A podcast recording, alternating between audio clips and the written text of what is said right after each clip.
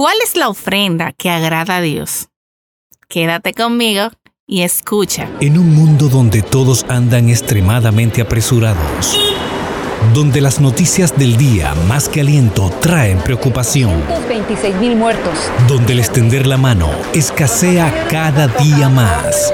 Por favor. Llega una palabra fresca de aliento que trae restauración. Justo a tiempo, el podcast de Isaura Maleno. Así mismo como dije en la introducción, vamos a hablar de esta ofrenda que realmente agrada al Señor. Vamos a leer Lucas capítulo 21 y dice, Jesús estaba en el templo y vio cómo algunos ricos ponían dinero en las cajas de las ofrendas. También vio a una viuda que echó dos moneditas de muy poco valor. Entonces Jesús dijo a sus discípulos, les aseguro que esta viuda pobre dio más que todos los ricos, porque todos ellos dieron de lo que les sobraba.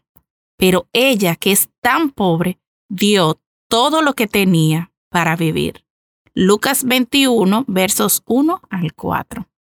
Yo te pido que tú ores conmigo. Yo sé que este es un tema muy sensible para muchas personas, el tema de las ofrendas, pero ora conmigo para que nos dejemos guiar por el Señor. Padre, en el nombre de Jesús, yo te pido, Señor, que tú abras nuestra mente, nuestro entendimiento, para poder entender lo que tu palabra quiere hablarnos hoy. En el nombre de Jesús, amén. Les decía que esto es un tema sensible porque debido a que muchas personas que sirven al Señor utilizan los recursos de Dios de una manera incorrecta, hay muchas personas predispuestas. Sin embargo, es como siempre dice el pastor de mi iglesia. Nosotros debemos hacer nuestra parte y dejar que Dios haga la de él. No, no, no es de nosotros juzgar o, por así decirlo, eh, decir quién está haciéndolo bien y quién está haciéndolo mal. No, sino que yo debo hacer lo que es correcto. Y la palabra me manda a ofrendar, a diezmar. De hecho, con eso es que el templo subsiste, ¿verdad? Todos los gastos. Ahora, hay un punto muy importante que el Señor ha hablado de las ofrendas y es la actitud de tu corazón, la actitud por el cual tú das. Aquí en el texto que estábamos viendo, dice la palabra, dijo Jesús, ¿quién ustedes creen que dio más? Este, posiblemente veamos dos personas. Hay una que dio 10 mil pesos, por así decirlo. Y hay otra que dio 5 pesos. Que usted diría, pero esos 5 pesos no van a llegar a ningún lado. Sin embargo, esos 5 pesos era lo único que quizás esa persona tenía. Aunque usted no lo crea, en nuestro país y a nivel mundial hay muchas personas pasando por muchas necesidades. Así que, dice la palabra, realmente ella dio más. Porque dio todo lo que tenía. Los demás dieron de lo que les sobraba. Y eso me pone a pensar, ¿qué es lo que yo le estoy dando al Señor? ¿Lo que me sobra? ¿O yo estoy esperando que me sobre para yo darle al Señor? ¡Wow! ¿Cuál es la actitud de mi corazón al momento de yo ofrendar? Hay otra parte de la palabra que dice que si tú tienes algo contra tu hermano, ve y resuelve contra tu hermano y luego ve y ofrenda. Es decir, la actitud, lo que realmente agrada al Señor es la forma de tu ofrendar. La forma, yo no le estoy dando lo que me sobra, pero también yo tengo mi corazón limpio. Pedí perdón, busqué agradarle en todo. O sea, la ofrenda es un acto de adoración que va en conjunto con todo lo demás. No es aparte. Así que, al momento de nosotros ofrendar, busquemos también en esto adorar correctamente a nuestro Señor. No de lo que me sobra. No para que los demás me vean, porque ese es otro tema, señores. A veces yo digo, no, yo voy a echar para que lo... No, no, no, eso no es para que los demás te vean. Eso es para que Dios...